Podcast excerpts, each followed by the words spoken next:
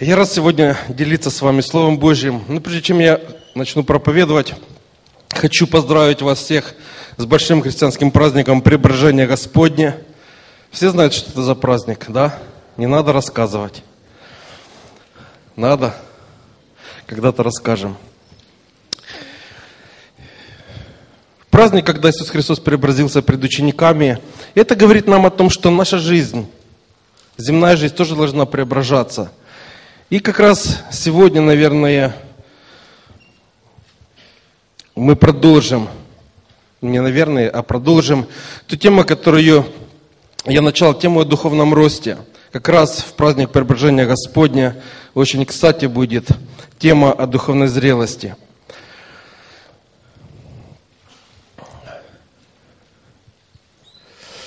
Прежде чем я начну проповедовать, я хотел бы вспомнить, вкратце вспомнить то, о чем я говорил в предыдущих проповедях. Мы говорили о духовной зрелости. Что такое духовная зрелость? И мы говорили, что это постепенное преодоление последствий первородного греха в жизни верующего человека. То есть есть первородный грех, тот грех, который мы наследовали от, от Адама. Это природное желание непокорности Богу, мы говорили. И это природное желание непокорности Богу проявляется в нас в различных проявлениях. Грехопадение не только разрушило общение человека с Богом, но оно произвело существенные изменения в личности человека – Человек в результате грехопадения отошел от Бога, который есть свет и жизнь, и впал в тьму, грех и смерть. И это грехопадение, это разделение человека с Богом произвело не только внешнее разделение, но внутренняя сущность человека, дух, душа и тело оказались пораженными э, грехом. Когда человек приходит к Богу, Бог дает ему новую божественную природу. Но эта новая природа, новая жизнь не обещает или не гарантирует полное удаление последствий старой греховной натуры. У каждого человека есть слабые стороны, которые в моменты особых нагрузок, искушений часто надрываются, и мы ломаемся, паникуем, боимся, проявляется лживость, эгоизм, другие негативные качества, которые бы мы не хотели, чтобы они проявлялись, но они почему-то в самый неудобный момент вылазят наружу. Это происходит потому, что наша греховная природа еще имеет силу внутри нас. И духовный рост как раз заключается в том, чтобы преодолеть эти последствия, научиться побеждать вот эти все проявления греховной натуры. Мы говорили также, что Бог создал человека троичным – дух, душа и тело. Это замысел Бога. Дух в вершине треугольника общается с Богом. Душа и тело под управлением Духа покоряются Богу. И мы говорили о том, что духовная зрелость прежде всего устраняет последствия этого греха – и смотрите, когда человек согрешил, вот что произошло. Этот треугольник перевернулся, дух умер, душа и тело, порабощенные грехом, начали властвовать над духом. Таким образом, человек духовно умер, отделился от Бога. Теперь когда, от Бога, когда человек рождается духовно, когда человек кается в своих грехах, смотрите, Бог восстанавливает сущность человека, дух воскресает, рождается для Бога и снова может общаться с Богом. Но последствия грехопадения, испорченность души и греховного тела остаются в нас. И задача, наша задача – и задача духовной зрелости. Для чего духовная зрелость необходима? Как раз, чтобы вот эти все дырочки, вот эти все прорехи, которые есть в нашей сущности, наши слабые стороны, мы могли залатать, укрепить, для того, чтобы в момент искушения мы могли противостоять греху и стать устойчивыми и зрелыми в Боге. И мы говорили, что Духовная зрелость, прежде всего, устраняет последствия первородного греха. И мы говорили о том, что есть пять э, последствий первородного греха. Это претензия на независимость, когда человек сказал, захотел быть как Бог, без Бога, захотел добиться власти и славы. Это страх, когда человек убоялся за свои дела. Это внутренняя лживость человека, когда человек начал оправдываться перед Богом за то, что он не такой плохой И это не человек виноват, это Ева виновата, это Бог виноват. Это проявление эгоизма, выгораживаться за счет других и претензия на власть. Когда Бог сказал человеку, к мужу твоему, Еве сказал, к мужу твоему влечение твое, а он будет господствовать над тобою. Это была первая причина. Есть еще две причины необходимости духовной зрелости. Вторая причина делает духовную жизнь стабильной и радостной, духовный рост. Духовный рост делает жизнь стабильной и радостной. И третья причина – духовный рост ведет к созидательному влиянию. И мы сегодня рассмотрим вторую причину необходимости духовной зрелости. Духовная зрелость делает жизнь христианина стабильной и радостной.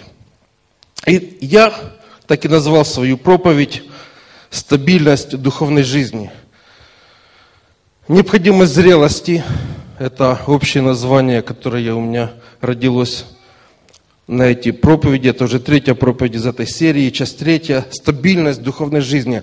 Мы сегодня посмотрим, как духовный рост, духовная зрелость делает жизнь христианина стабильной и радостной в Боге.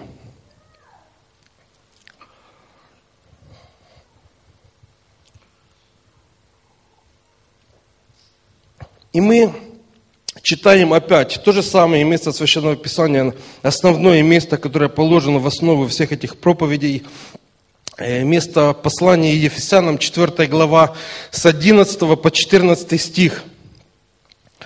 Вот что говорит апостол Павел. И он, то есть Иисус Христос, дал одним быть апостолами, современный перевод, другим пророками, третьим проповедниками радостной вести, четвертым быть пасторами и учителями, чтобы приготовить святых к делу служения для созидания тела Христа до тех пор, пока мы все не достигнем единства в вере и в познании Сына Божьего, духовной зрелости, пока не будем подобны Христу, в котором полнота совершенства.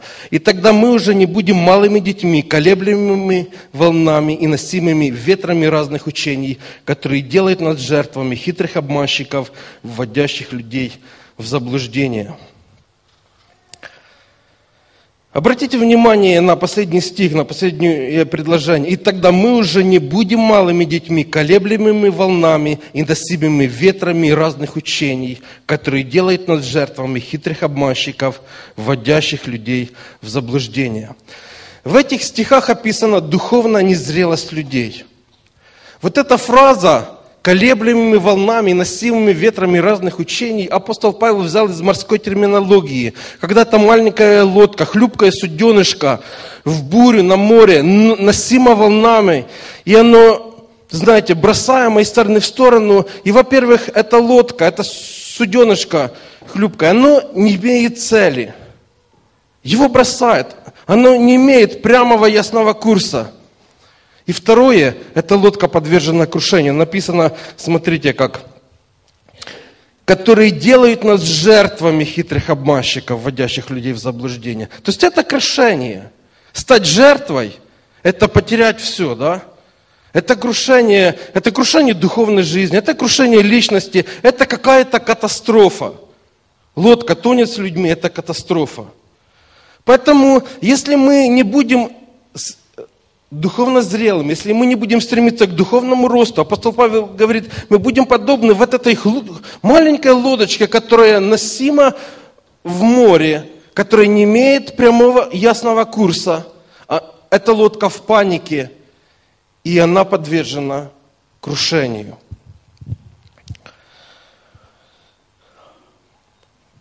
Вы знаете, на заре моей духовной жизни, я еще был в баптистской церкви тогда, кто-то, может быть, помнит или слышал, была книга «Пробуждение начинается с меня», автор Людмила Плет. Некоторые читали, да? Очень хорошая книга. Замечательная книга. Мне рассказывается о том, как один миссионер в Африке проповедовал диким племенам, племени Зулу.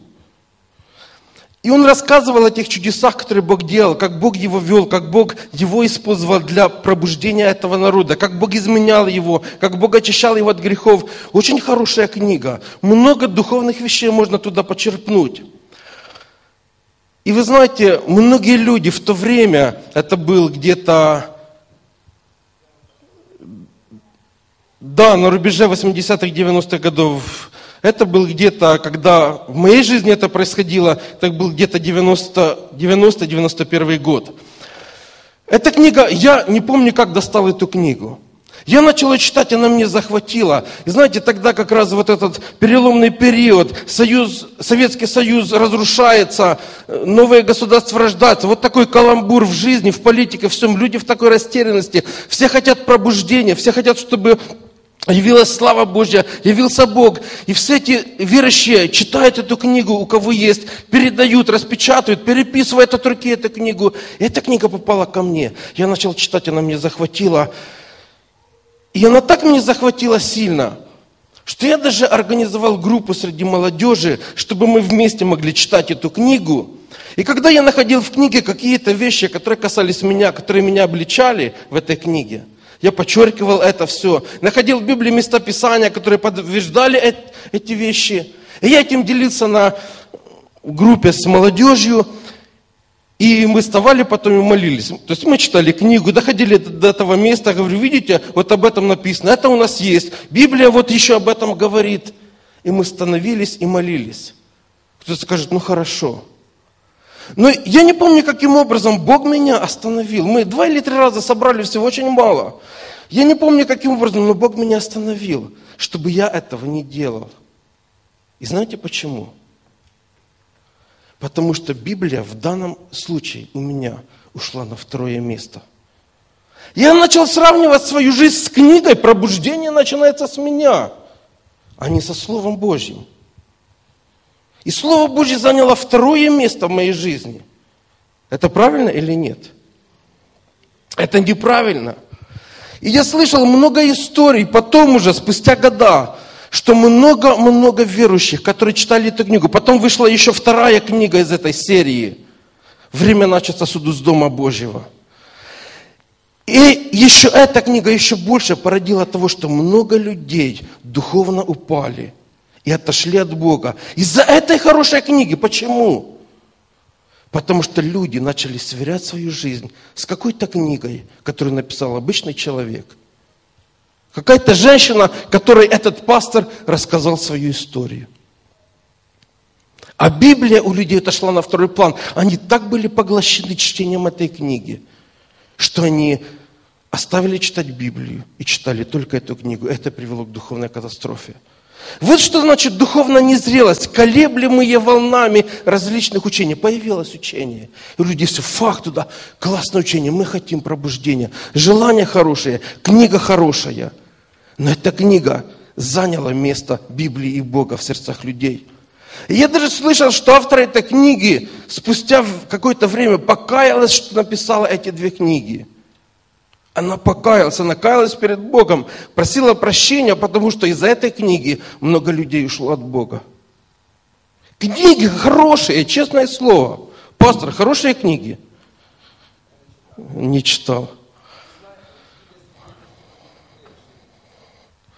Хорошие книги, друзья. Кто читал, согласитесь, хорошие книги, но они многих людей увели от Бога. Следствие духовной незрелости христиан, которые очень сильно чего-то хотели, в данном случае пробуждений, изменений. Эта книга увела людей от Бога. Появляется другое учение, учение о преуспевании, хорошее учение. Но оно с большим перегибом идет, и все люди кинулись туда, в это учение – и я слышу, что многие тоже похудели от Бога, потому что Бог не дал им то, чего они хотели, то, чего обещали эти проповедники учения о преуспевании. Они обещали, а Бог не дал. Обиделись на Бога, ушли из церкви. Вот что значит духовная незрелость, вот что значит колеблемые волнами различных учений. И вроде учение хорошее и на Библии основано, но из-за того, что это учение занимает главнейшее место, чем Бог и Его Слово. В связи с этим Бог говорит, что славы моей не дам иному, да? Что Слово Божье утверждено на небесах. И ничто не может занять место Бога и Слова Его в этой жизни.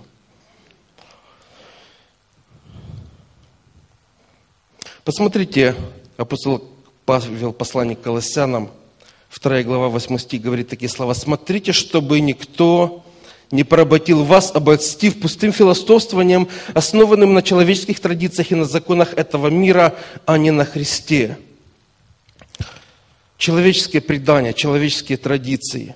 Знаете, когда человек кается, он моментально попадает во враждебную среду. Когда человек рождается духовно, он, отделяясь от мира, Бог его отделяет от мира, дает ему новую жизнь, и он сразу же попадает в враждебную среду. Дьявол атакует человека.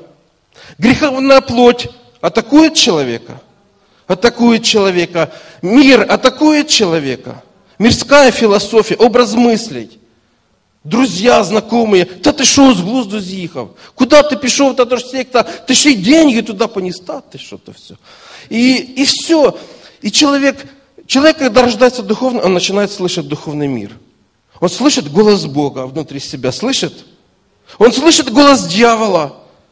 Он чувствует на себе влияние этого мира – он слышит голос совести. И он слышит много голосов в духовном мире. И духовно незрелый человек теряется, какой голос слушать. Как различить правильный голос от неправильного? И вот апостол Павел говорит, что смотрите, чтобы никто не поработил вас, обольстив пустым философствованием по человеческим традициям. Я как-то беседовал с одним братом из церкви нашего района, с молодым братом, он полгода как покаялся, мы ехали с ним в машине и беседовали, он говорит, как-то заговорили за служение, за церковь, все, он говорит, да, я вот покаялся, и ну, так ревностно посещал все служения, субботнее служение, воскресное служение посещал. Когда был призыв в церкви что-то помогать, я приходил, помогал, а, а в той церкви по субботам очень мало приходило людей, ну, большая часть людей пожилых. В той церкви по субботам э, и, точнее, ну, на эти работы внутрицерковные тоже мало приходило людей. И она говорит, я всегда прихожу, и меня пастор всегда хвалит и, и рассказывает, что вот Ваня пришел, Ваня пришел, Ваня пришел, а вы не пришли, вот почему, вот надо любить Бога, надо трудиться. И он говорит, я больше не буду ходить по субботам. Я говорю, почему ты не будешь ходить? Ну, потому что меня от пастора хвалит, и на меня уже все смотрят, и я вот як біла ворона серед них. Вот я буду как все. От всі не ходять. Чому мене так виставляють? Мене, мене пастор хвала, а я от, а на мене всі дивляться іскоса. И я его начал вразумлять и рассказывать, что это неправильно. Что Бог видит сердце, человеческое предание, влияние окружающих, окружающей группы людей, христиан. Какое-то влияние оказывает на него. Он говорит, я не буду же то делать, потому что я выделяюсь среди них. И на меня смотрят уже не так. И это неправильно. Неправильно, потому что Бог хочет, чтобы мы всем сердцем служили Ему. А если мы начинаем уже преклоняться под влияние какой-то группы людей, под давление какого-то мнения, мы уже теряем свободу в Боге, становимся рабами людей. Стихии мира. Люди говорят, когда человек покаялся, да ты что, куда ты пішов? Зачем ты туда пішов? Ну, в православную церковь ходи. Я когда служил на воиновке, случайно как-то узнали, что были члены нашей церкви, которые параллельно с посещением нашей евангельской церкви посещали православную церковь. Ходили туда, свечки ставили, иконки целовали. И когда с ними разговаривали, они говорят, ну а вдруг мы что-то тут не доделаем то, что Богу надо – Піду в православную церковь, там доделаю. Что-то из обрядов. Друзья, это не зрелость наша. Когда мы думаем, что этого, то, что мы делаем здесь, не хватает для того, чтобы угодить Богу. Надо ще свечечку поставить, надо иконку поцеловать, надо мощи полобызать, пооблизывать. А вдруг, а вдруг, если тут что-то ну, не доделали, там что-то доделаем, а на всякий случай – это наша духовно незрелость. Вот это нас колеблет. Многих людей колеблет, духовно незрелых людей. Много, можно еще много приводить историй и ситуаций, когда духовно незрелые люди колеблются и пытаются угодить Богу своим мышлением как-то несовершенным, своим образом жизни, образом действий. И все это, апостол Павел говорит, это стихии мира, это предания человеческие, которые хотят нас поработить.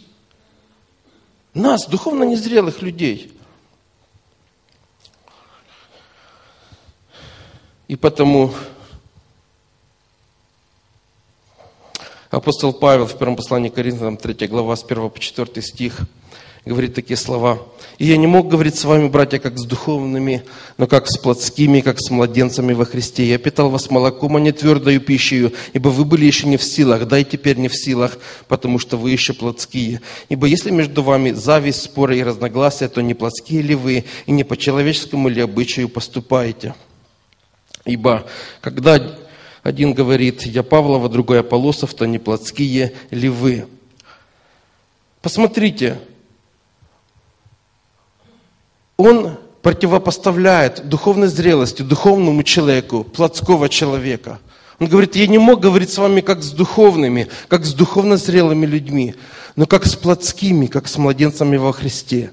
То есть ново, новообращенный человек является младенцем во Христе, которого необходимо питать молоком Слова Божьего. Мы не питаем младенцев кетчупом, э, шашлыком с кетчупом, да, колбаской копченой – борщик с курочкой, с квасолькой. Мы не даем этого младенцам, потому что они не способны этого переварить, эту пищу переварить. И апостол Павел поэтому говорит, я не мог разговаривать с вами как с духовными, я не мог кормить вас твердою пищей.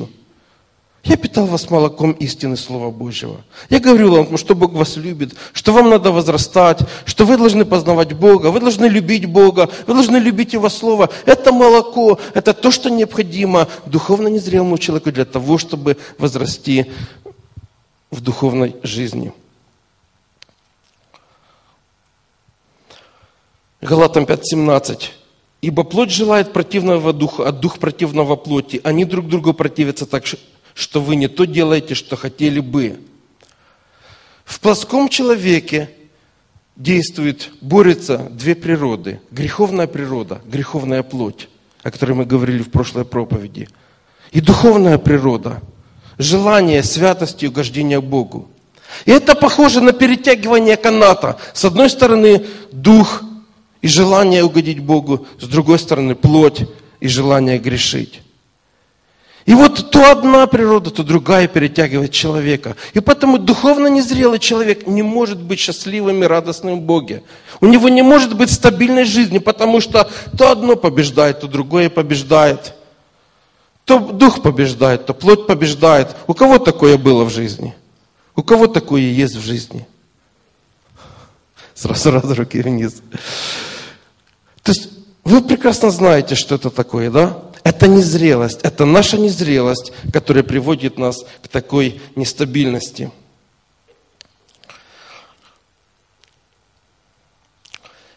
Поэтому вторая причина необходимости духовной зрелости заключается в том, что духовный рост делает жизнь христианина стабильной и радостной. Следующий слайд.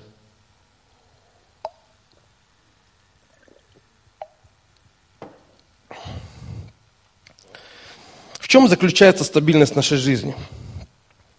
Для того, чтобы понять, в чем заключается стабильность, я хочу вам предложить посмотреть на жизнь одного ветхозаветнего героя, известного как одного из зрелых личностей.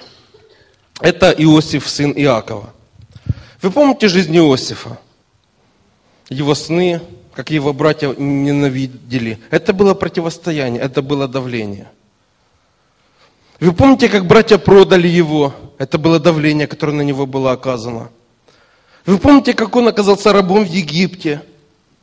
Это было давление, испытание быть рабом. Вы помните, как его Патифар забрал в свой, в свой дом управителем? Вы помните, как жена Патифара начала клиня подбивать к нему? Это было давление. И смотрите, даже до этого момента, до дома Патифара – что-то об Иосифе говорится, что он обиделся на кого-то, озлобился, там, разгневался на кого-то, с братьями спорил. Написано об этом что-то в Писании? Ничего не написано. Но я хочу как раз рассмотреть вот эту историю в доме Патифара, когда жена Патифара начала предлагать ему интимные услуги. Давайте прочитаем это место, Бытие, 39 глава, 7 по 9 стих. И обратила взоры на Иосифа жена господина его и сказала, спи со мною. Но он отказался и сказал жене господина своего, вот господин мой не знает при мне ничего в доме, и все, что имеет, отдал в мои руки. Нет больше меня в доме семь, и он не запретил мне ничего, кроме тебя, потому что ты жена ему. Как же я сделаю сие великое зло и согрешу перед Богом? Совсем недавно Иосиф был рабом, которого продавали на рынке. Сейчас у него сложились удачные обстоятельства. Он попал в хорошую среду, удачно так попал в дом. Ему доручили, увидели его ответственность, доручили ему управление домом, всем хозяйством. Он был самым главным над имением Патифара. И теперь, когда жена Патифара предлагает ему переспать с нею. Он стоит на рубеже, он подвергается давлению. И несмотря на то, что он подвергается давлению, он не сломился. Он смог устоять. Посмотрите, что помогло Иосифу устоять. Во-первых, когда мы посмотрим что атаковало Иосифа? Во-первых, его могла атаковать похоть. Он же мужчина. Он смотрит, женщина красивая. Она же, наверное, себя еще прихорашивала очень перед ним. Всячески старалась показать свои прелести. Он был, в, находился под давлением похоти. Э, это не вопрос, это просто... Смотрите, его, его атаковал, его еще могла атаковать лживость. Он мог бы себя оправдывать. Ну, никто же не видит. Никто же не знает. Отец и братья там э, вообще далеко. Да, да и братья, что посмотрите, что братья там делали, почитайте, что Иуда там делал. Пошел, переспался, там, думал, что это блудница. То есть братья ничем не лучше его, он мог себя успокаивать. И он знал, чем братья его занимались. Он регулярно отцу докладывал, что братья его то и то. Он мог бы себя оправдывать, никто не видит, никто не узнает. Он мог бы даже из эгоистичных побуждений говорить, ну я же раб, мне же приказали это делать, я не могу, я же должен исполнять волю своих господ. Меня же могут казнить, меня могут в тюрьму, меня могут наказать. Да что захочешь, могут со мной сделать? Бог меня только-только начал поднимать. Бог меня только-только вот поставил, я вот авторитет получил, я вот власть получил. У меня в жизни начало все как-то нормально слаживаться. И теперь он мог потерять все в один момент. Его могли атаковать вот эти мысли эгоистичные. Мне ж хорошо сейчас. Если я откажу, я все потеряю. Смотрите, он победил эгоизм, последствия грехопадения. Да, он, он победил лживость, когда мог бы себя оправдывать. Но никто же не видит, никто не узнает об этом. Но смотрите, он говорит, как же я сделаю сие великое зло и согрешу перед Богом. Вот это пример устойчивости и стабильности жизни. Он в уме перебрал массу вариантов, как бы можно было оправдать это действие, и не нашел ни одного варианта. Он говорит, как же я могу согрешить? Чем я могу оправдать свой поступок? Нет таких моментов, которые можно было оправдаться. Потом он говорит, нет, я не могу. И мы знаем дальше, он пошел в тюрьму, но пошел с миром в сердце и с большой уверенностью. И там Писание дальше как бы специально подчеркивает, и Бог был с Иосифом. И в темнице он, смотрите, он опять начинает получать власть. Бог ему восстанавливает. И опять ему дает какую-то привилегию и в той среде. И в той среде, в тюрьме, он опять начинает влиять на окружающих людей. Бог был с Иосифом. Вот пример стойкости духовной жизни.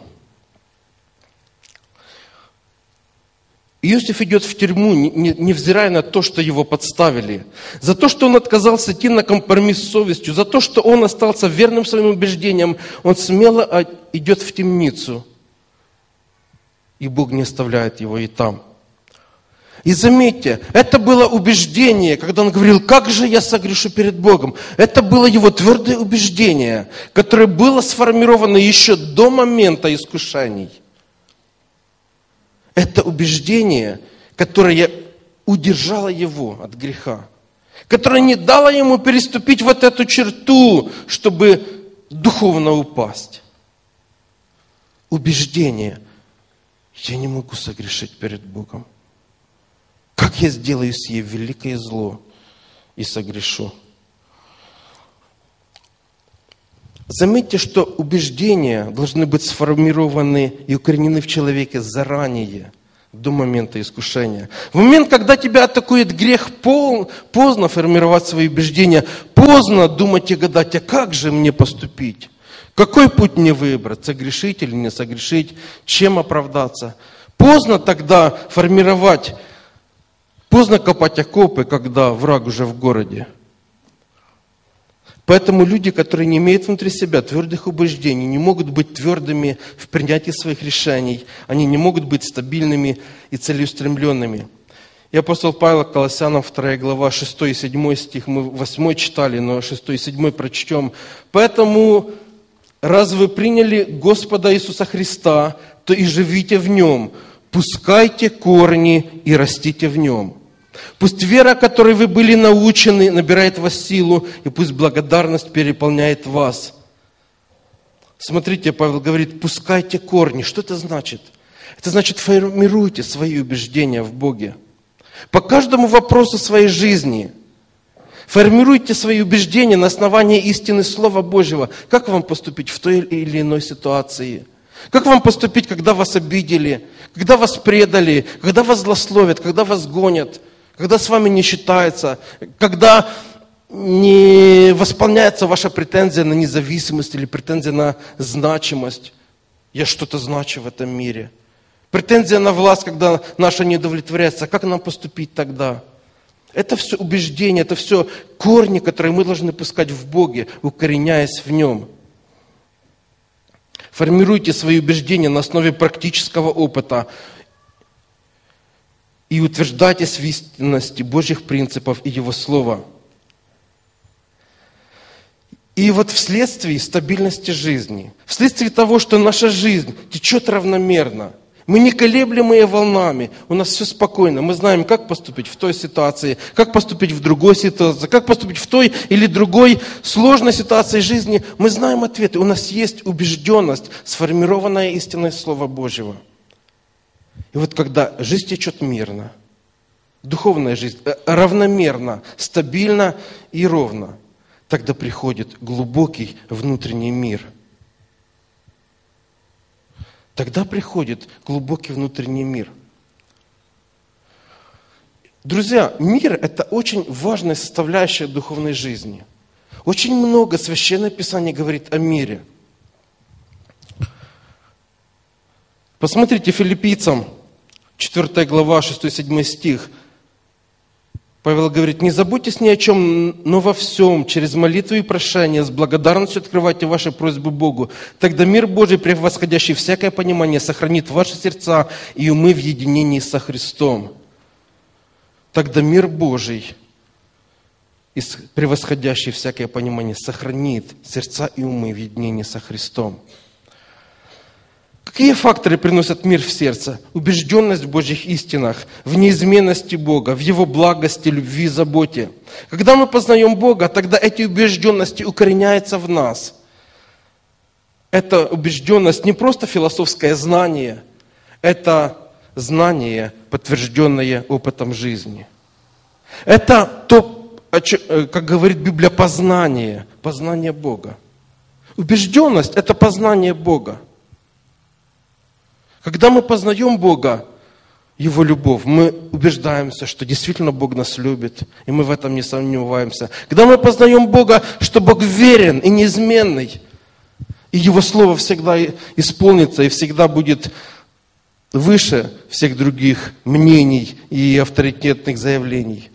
Мы в этом убеждаемся и можем действовать на основании Слова Божьего. Мы уверены в этом. Это наша убежденность. Когда мы убеждены, что Бог свят и ненавидит грех – и это на, на практике подтвержд...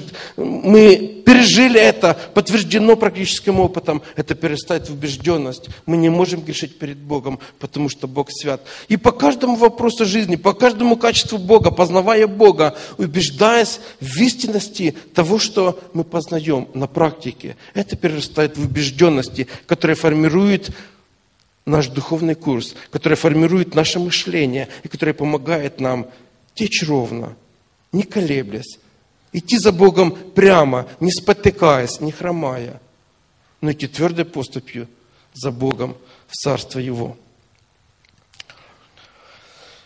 Посмотрите еще несколько мест Писания о мире. Ефесянам 1.2, но я хочу сказать, это не только в Ефесянам, но Практически во всех посланиях апостола Павла он говорит такие слова «Благодать вам и мир от Бога Отца и Господа нашего Иисуса Христа». Почти все послания он начинает эти словами, если не начинает, то в первых стихах он обязательно эти слова повторяет.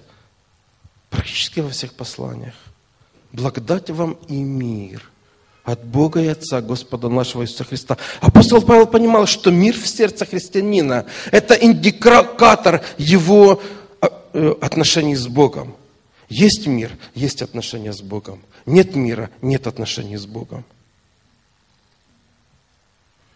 Когда человек начинает терять мир в сердце, это сигнал того, что ты сворачиваешь с истинного Божьего пути. Когда у тебя появляется страх, когда у тебя появляется неуверенность, когда у тебя появляется переживание какое-то, волнение, это говорит о том, что ты выходишь из-под защиты Божьей. Ты выходишь, а ты отделяешься от Бога. Потому что мир Божий хранит наши сердца и помышления в ком? Во Христе Иисусе.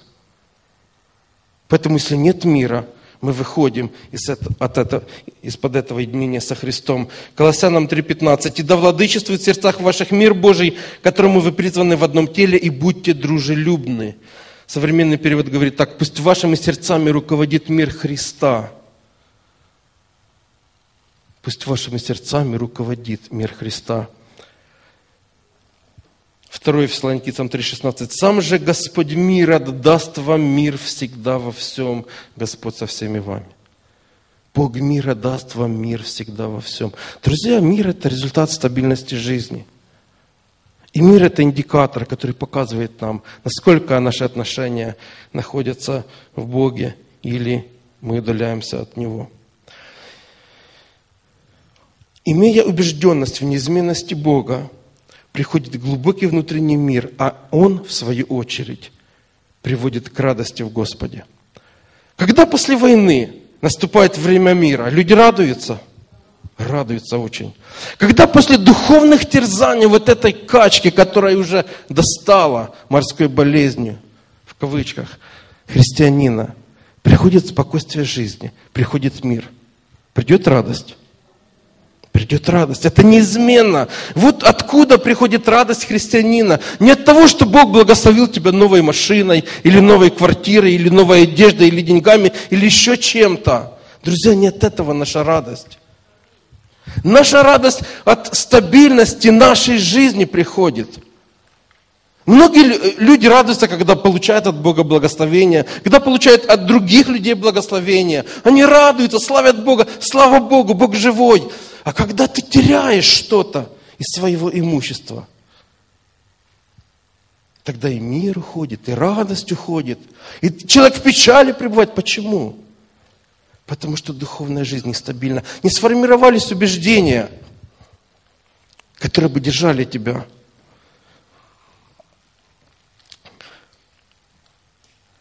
Итак, радость в Господе. Радость это следствие внутренней стабильности и мира.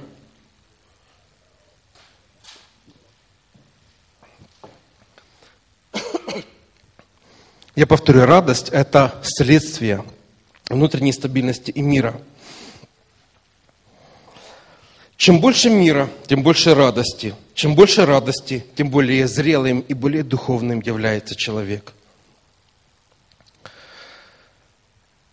Пример радости я хочу посмотреть еще на пример одного библейского героя, апостола Павла. Однажды у него случилась ситуация, когда он попал в тюрьму. Он много раз был в тюрьме, но это была особенная ситуация.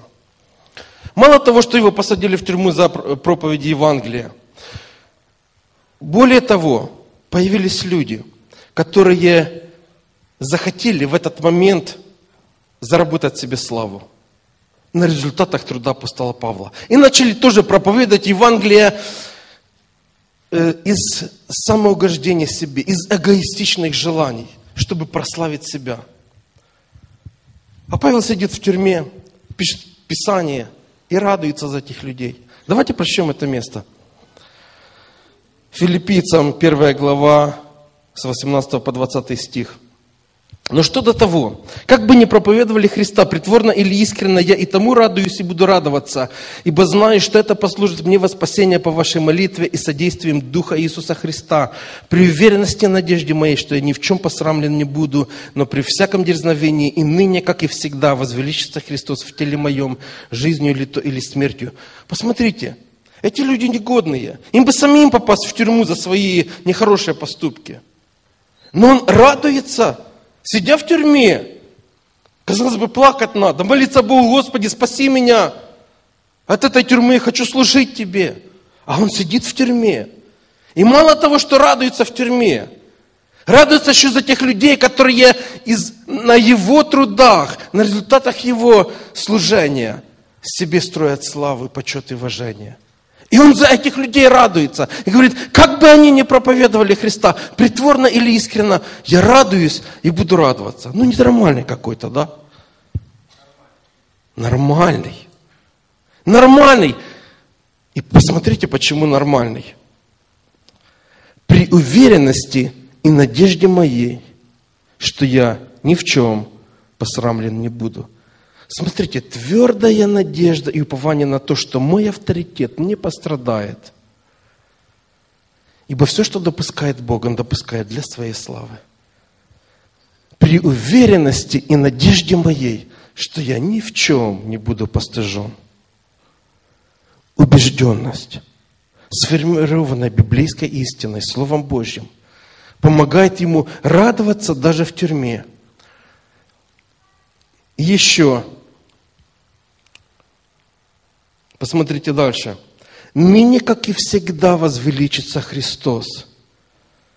Это стабильность, основанная на опыте. Ныне, как и всегда. То есть это было не первый раз, когда случалась такая ситуация в жизни. Были какие-то другие ситуации, похожие на эту. Он говорит, сейчас, как и все другие разы, прославится кто? Христос. Это стабильность, подтвержденная жизненным опытом, убежденность, основанная на практике жизни, дает ему вот эту глубокую радость, неприходящую, что прославится Христос. И он радуется. Он знает, что все равно Бог будет прославлен. И вот что дает эту стабильность, убежденность в том, что Христос будет прославлен в любом случае. Смотрите, возвеличится Христос в теле моем – возвеличится Христос в тебе. Он уверен в этом. Это его не смущает. И ничто его больше не смущает. Он радуется. И смотрите, ныне, как и всегда, возвеличится Христос в теле моем, жизнью ли то или смертью. То есть он говорит, Христос прославится. Если я буду жить, Христос прославится. Если я даже умру, все равно Бог прославится.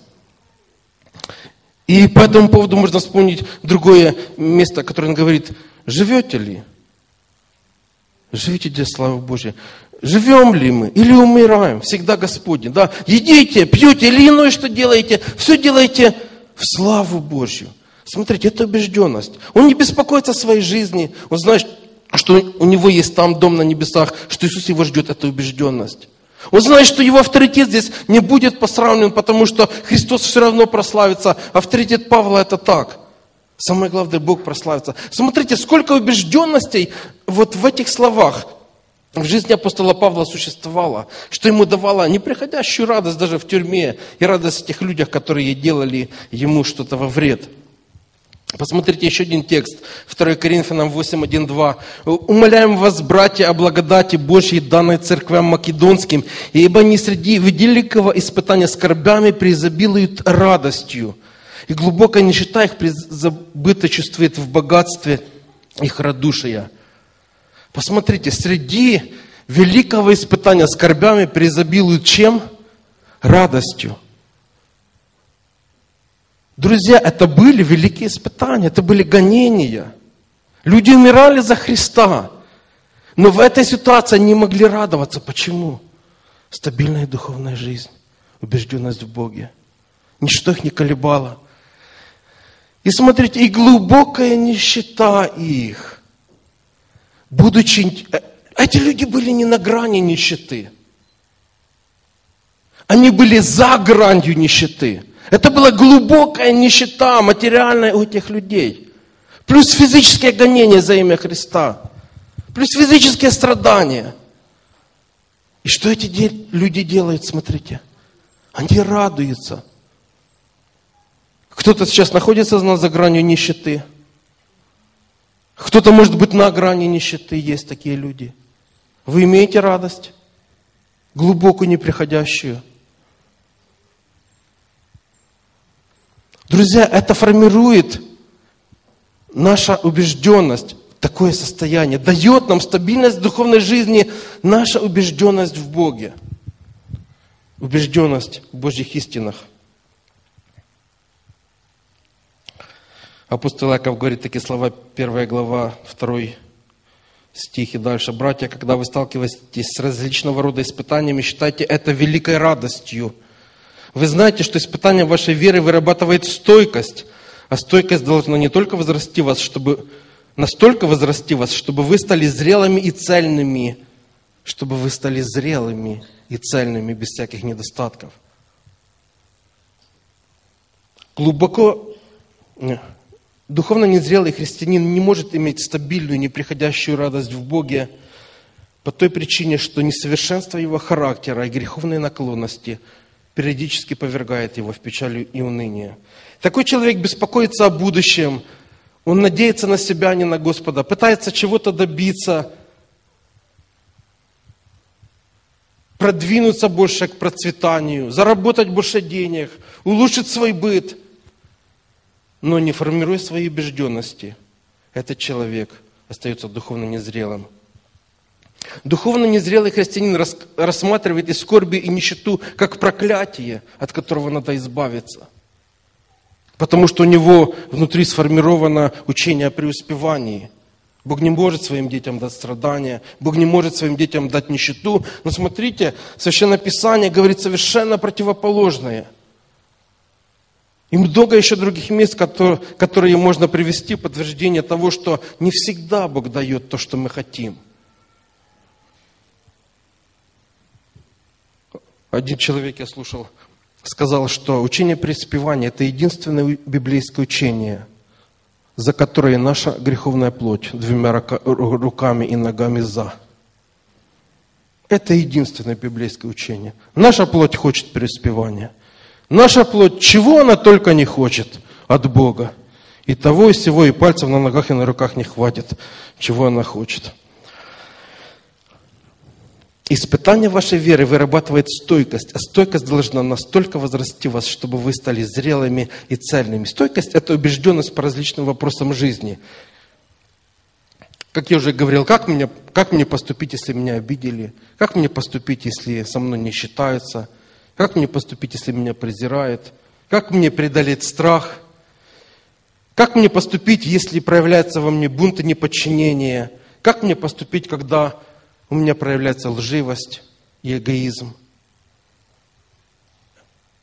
Стойкость жизни – это убежденность по различным аспектам нашей жизни –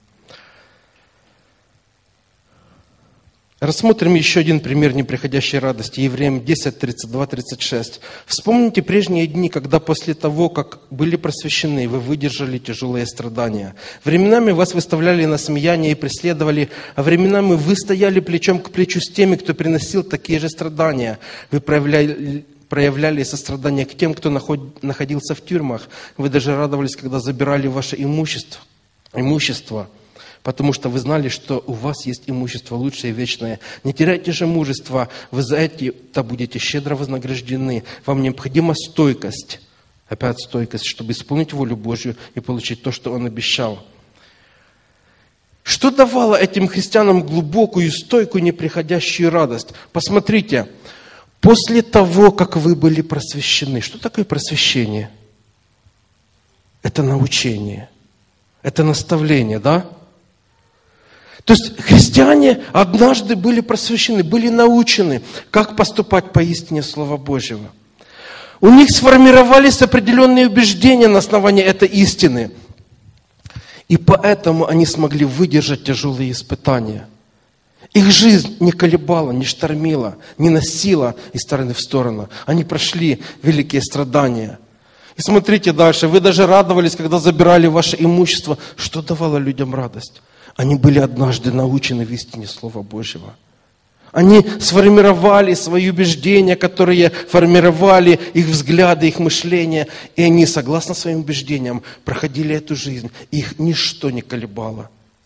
Ни страдания, ни нищета, ни потеря имущества.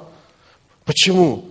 Потому что вы знали, что у вас есть имущество лучшее на небесах. Убежденность в Божьих истинах. Это давало стабильность людям. Вам необходима стойкость.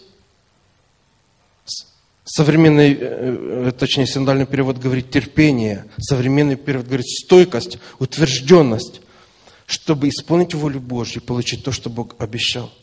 Посмотрите, вот пример стабильной жизни. После того, как они были научены, после того, как они были просвещены и сформировались их убеждения, их жизнь стала целостной и радостной.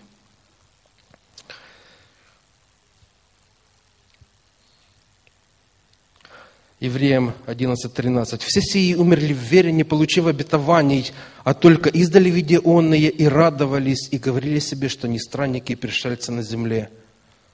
Посмотрите, может случиться в вашей жизни так, что вы на земле не получите всего, чего хотелось бы получить от Бога. Всего того, о чем учит учение о процветании, материальное преуспевание, богатство, финансы, комфорт в жизни – может быть, вы это не получите, но будете ли вы тогда радоваться, если вы этого все не получите? А если придут гонения и ваше имущество заберут, сможем ли мы радоваться? Давайте зададим себе этот вопрос. Что украдет нашу радость? Или что может украсть нашу радость? Или что ее не украдет? Духовно зрелый и корененный в Господе человек, даже тогда, когда не получает чего-то от Бога, он все равно будет радоваться, потому что у него есть убежденность, уверенность, незыблемость и нерушимость в Божьих обетованиях. Аминь. Почему духовно зрелый человек способен иметь неприходящую радость? Он укоренен в Боге. Как мы читали, пускайте корни и растите в нем, в Боге. Такой человек имеет твердую убежденность, что Господь не оставит его, потому что он переживает эту близость постоянно. Он пребывает в Слове, наполнен Духом Святым, и это дает ему глубокую неприходящую радость. Итак, основание стабильности, я уже неоднократно сегодня сказал, это убежденность в Божьих истинах. Основание стабильности – это убежденность в Божьих истинах. Апостол Э, точнее, Иоанн Креститель однажды сказал такие слова, когда увидел Иисуса Христа.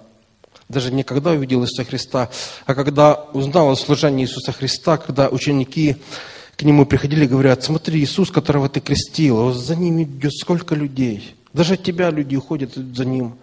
Помните, что сказал Иоанн Креститель? Ему должно расти, а мне умоляться. Вот это отношение зрелого духовного человека по отношению к Богу.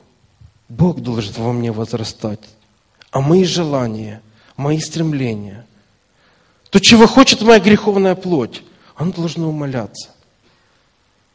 Вот эти проявления, о которых мы говорили, претензия э, на независимость, страх, лживость, эгоизм, претензия на власть и те другие пороки, которые рождают вот эти последствия – Это все должно умоляться в нашей жизни. Возрастать Христос. Возрастать Христос будет тогда, когда мы будем укореняться в Нем. Посмотрите, Иоанна 8:31. Тогда сказал Иисус к веровавшим в Него иудеям, «Если прибудете в Слове Моем, то вы истинно Мои ученики, и познаете истину, и истина сделает вас свободными». Вот что делает нас укорененными – познание истины Слова Божьего. Евреи уверовали в Иисуса Христа. И вот Иисус говорит этим евреям, которые поверили в Него. Рядом фарисеи ходят, рядом садукеи, не смотрят на них – но он говорит, если прибудете в Слове Моем, то вы истинно мои ученики, и познайте истину, истина сделает вас свободными. Что значит познайте истину? Это знание, подтвержденное жизненным опытом, это сформированные убеждения, познать истину, убедиться, что эта истина действительно правильно, ей следует следовать. Я хочу еще обратить ваше внимание на несколько моментов – Когда человек согрешил, Бог проклял землю. И земля постоянно производит какие-то негативные вещи. Тернии, волчцы. Нас всегда что-то в жизни, находятся моменты, что нас не устраивает. То погода не такая, то нас не так воспринимает, то обстоятельства против нас слаживаются, то еще нас что-то в жизни не устраивает. Духовно зрелый человек, понимая, то, что не всегда в жизни будет все хорошо. Не ищет лучшего времени для того, чтобы возрастать в Боге. Он знает, что всегда будет что-то, что будет ему мешать. То обстоятельства не такие, то люди не такие, то денег не хватает, то еще чего-то не хватает. Всегда будут трудные ситуации, которые будут мешать нам духовно расти. И духовно зрелый человек сегодня растет – Сегодня укореняется в Боге, не завтра, не потом, не когда-нибудь. А сегодня он растет. Сегодня время благоприятное. Писание говорит, сегодня день спасения. Не надо ждать, что вот сейчас я еще вот что-то сделаю, потом я начну расти духовно. Сейчас я колеблюсь вот так, ну когда-то потом Бог даст лучшее время. Я вот тогда начну заниматься своим духовным ростом. Я вот тогда начну познавать Бога. Я потом начну укореняться в Боге, потом начну формировать свои убеждения. Друзья, придет время искушений. Писание говорит, година искушений, трудное время, когда надо будет провести черту и сказать, нет. И если не сформированы наши убеждения, мы просто с легкостью переступим эту черту и будем поглощены грехом, будем поглощены этим миром, и мы упадем. Псалом 118, 65 говорит такие слова. «Велик мир у любящих закон Твой». Люди, которые любят закон Божий, они имеют глубокий мир внутри себя. И это дает им радость, это дает им стабильность. Те люди, которые любят Бога и Его Слово, это дает им мир в сердце. И еще Исайя 48, 18. «О, если бы ты внимал заповедям моим, тогда мир твой был бы, как река, и правда твоя, как волны морские». Внимать – это внимательно слушать, прислушиваться, принимать к наставлению. Если ты бы прислушивался к моим словам, говорит Священное Писание, тогда у тебя был бы великий мир, как река. Что значит как река? А река никогда не заканчивается. У нее есть начало, но нет конца. Да, она впадает в море, она формально заканчивается, но воды текут и текут и текут и текут. Мир твой будет как река. От этого будет радость. Волны твои, как волны, э, праведность твоя, как волны морские. Волны морские. Ничто не может остановить в море. Никакой корабль, самый большой корабль, лайнер не может остановить морскую волну. Вот такой будет твоя праведность, она будет течь. Ты будешь праведным в глазах Бога, если ты будешь внимать заповедям Божьим. Иисус Навин, 1 глава, 8 стих, 8 стих говорит такие слова. «Пусть слова книги закона всегда будут у тебя на устах, размышляя над ними день и ночь, чтобы в точности исполнить все, что написано. Тогда ты будешь процветать и иметь успех». Слова книги закона будут у тебя на устах. говори о них. Говори этими словами. Делись своими откровениями с другими людьми. Они будут у тебя на устах. Живи этим. Живи словами закона Божьего. И тогда ты будешь процветать. И тогда ты будешь иметь успех в своих делах. Не может быть человек процветающим, счастливым и радостным, который пребывает в страхе, неуверенности в себе и не имеет определенной цели в жизни. Человек, который носится волнами различных учений, он не может быть счастливым и радостным и процветающим. И мы помним первый псалом, где Давид говорит, «Блажен муж, который не ходит на совет нечестивых, не стоит на пути грешных и не сидит в собрании развратителей, но в законе Господа воля его». Он свою волю наклоняет, чтобы изучать закон Божий. Он наклоняет свою волю, чтобы исполнять этот закон. Он наклоняет свою волю, чтобы поступать по заповедям Божьим, формировать свои убеждения. И будь он как дерево, посаженное при потоках вод, лист которого не вянет и во всем, что не делает, успеет или преуспеет. Слово Божье формирует наши убеждения по всем вопросам жизни. И на основании Слова Божьего Бог дает нам процветание. То процветание, которое Он считает нужным нам дать. И не думайте, что процветание – это какие-то материальные блага. Подумайте, какое процветание Бог хочет дать вам в вашу духовную жизнь. А процветание – это стабильность жизни, это радость в Боге. Разве это не процветание? Разве это не успех? Побеждать грех – побеждать искушения, побеждать трудности жизни, оставаться верным Богу. Разве это не успех? Разве это не преуспевание? Стабильность жизни такого человека зависит от знания воли Господа. И его прочность зависит не от отсутствия штормов или ветра, а от глубоких корней в Боге. Вот в чем его прочность. В корнях, укорененность в Боге, убежденность Божьих истинах. И закончить свою проповедь я хочу такими словами. Колоссянам 1, 9, 11. Поэтому с тех пор, как мы о вас впервые услышали, мы постоянно о вас молимся и просим, чтобы Бог дал вам знания – его воли, мудрость и духовное понимание. Мы молимся о том, чтобы вы жили достойно Господа и во всем угождали Ему, принося плоды ваших добрых дел и все больше узнавая Бога, чтобы вы укреплялись через Его силу и величие, становясь выносливыми, терпеливыми и радостными. Смотрите, как много истин.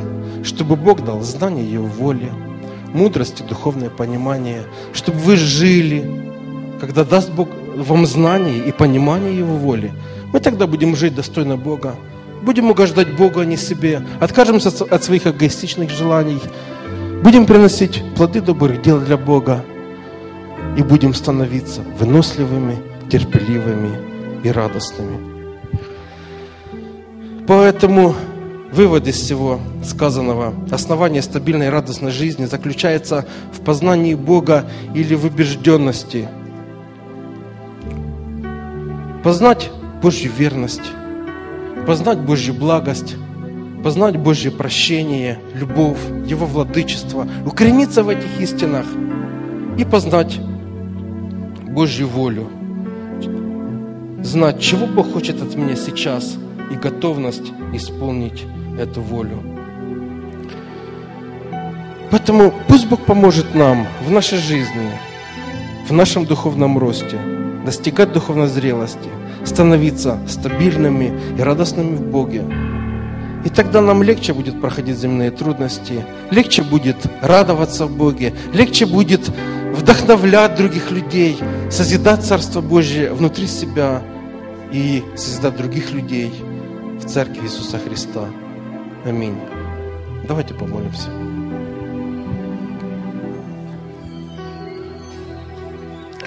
Дорогой Господь, я благодарю и славлю Тебя за то, что сегодня Ты говоришь мне такие чудесные слова, что Ты даешь радость, мир, стабильность в нашу жизнь. Господь, как хочется иметь эту радость неприходящую, как хочется иметь эту стабильность, как хочется вырасти из этого младенчества и иметь эти твердые убеждения внутри себя, чтобы познавать Тебя, Твою волю, укореняться в Твоей любви, Тебе, в Слове Твоем и достигать духовного совершенства. Благослови, Господь, Твой народ. Помоги нам укореняться в Тебе, помоги нам полюбить Слово Твое. Это чистое словесное молоко, которое поможет нам возрасти во спасение, достичь духовной зрелости, чтобы это Слово Божье сформировало наше убеждение, сформировало наше мышление, сформировало наши понятия по различным вопросам нашей жизни. Господь, Формируй из нас духовных личностей. Формируй из нас стабильных, крепких Твоих последователей, которые будут идти за Тобою, готовыми исполнить Твою волю, готовыми отказаться от своих желаний и стремлений для того, чтобы Ты прославлен был и чтобы Твоя воля исполнилась в нашей жизни. Господь, помоги нам всем, созидая себя, достичь того духовного возраста, когда мы сможем созидать других, созидать церковь Твою, и возрастать всем возрастом Божьим, преображаясь в Твой образ. Благослови, Господь, Твой народ во имя Иисуса Христа.